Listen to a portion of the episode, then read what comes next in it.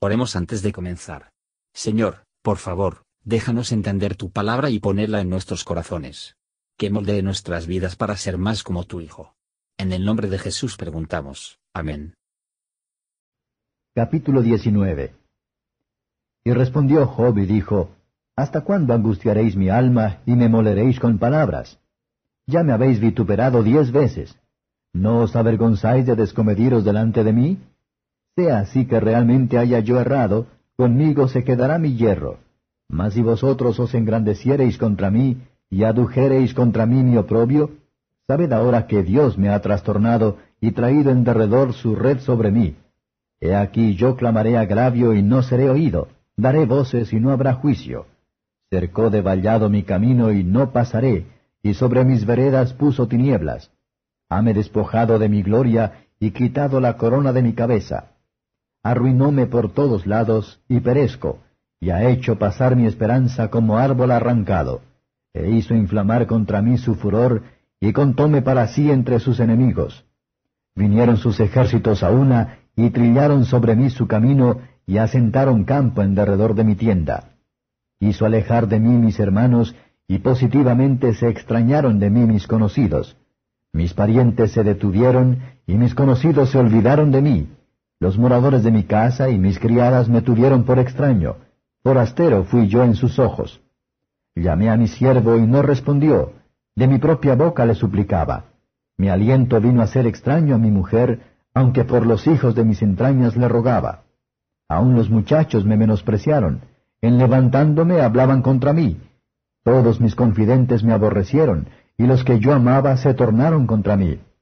Mi cuero y mi carne se pegaron a mis huesos, y he escapado con la piel de mis dientes. Oh vosotros mis amigos, tened compasión de mí, tened compasión de mí, porque la mano de Dios me ha tocado. ¿Por qué me perseguís como Dios y no os hartáis de mis carnes? ¿Quién diese ahora que mis palabras fuesen escritas? ¿Quién diese que se escribieran en un libro? Que con cincel de hierro y con plomo fuesen en piedra esculpidas para siempre. Yo sé que mi Redentor vive y al fin se levantará sobre el polvo, y después de deshecha esta mi piel, aún he de ver en mi carne a Dios, al cual yo tengo de ver por mí, y mis ojos lo verán, y no otro, aunque mis riñones se consuman dentro de mí. Mas debierais decir, ¿por qué lo perseguimos?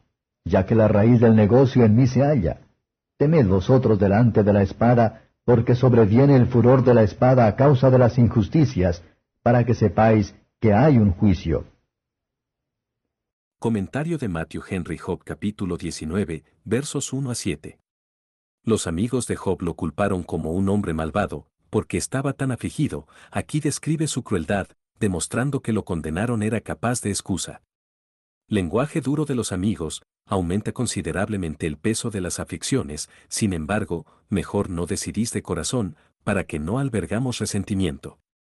Más bien vamos a ver a aquel que soportó la contradicción de pecadores contra sí mismo y fue tratado con mucha más crueldad que era Job, o podemos ser, versos 8 a 22. ¿Cómo lúgubres son quejas de Job? ¿Qué es el fuego del infierno, sino que la ira de Dios? Conciencias chamuscadas lo sentirán en adelante. Pero no temer ahora, una conciencia clara temen ahora, pero no se siente que de aquí en adelante. Es un error muy común pensar que los que Dios aflige le trata como a sus enemigos. Cada criatura es que para nosotros, que Dios hace que sea, sin embargo, esto no es excusa para las relaciones de puestos de Job y amigos. Qué incierta es la amistad de los hombres, pero si Dios es nuestro amigo, Él no nos va a fallar en tiempo de necesidad. La poca razón que tenemos para disfrutar del cuerpo, que, después de todo nuestro cuidado, es consumido por las enfermedades que tiene en sí mismo. Job se recomienda a la compasión de sus amigos y justamente culpa a su dureza. Es muy angustiante para alguien que ama a Dios.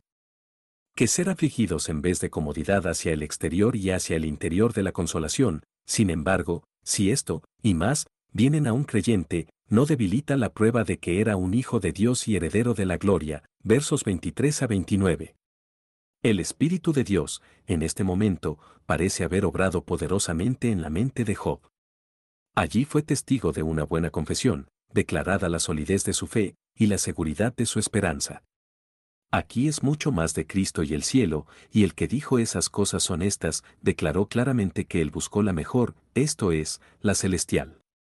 Job fue enseñado por Dios a creer en un Redentor vive, para buscar la resurrección de los muertos y la vida del mundo por venir.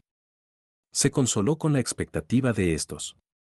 Job estaba asegurado que este redentor de los pecadores del yugo de Satanás y de la condenación del pecado era su redentor y espera la salvación a través de él, y que él era un redentor vive, aunque todavía no venir en la carne, y que en el último día iba a aparecer como el juez del mundo, para resucitar a los muertos y completar la redención de su pueblo.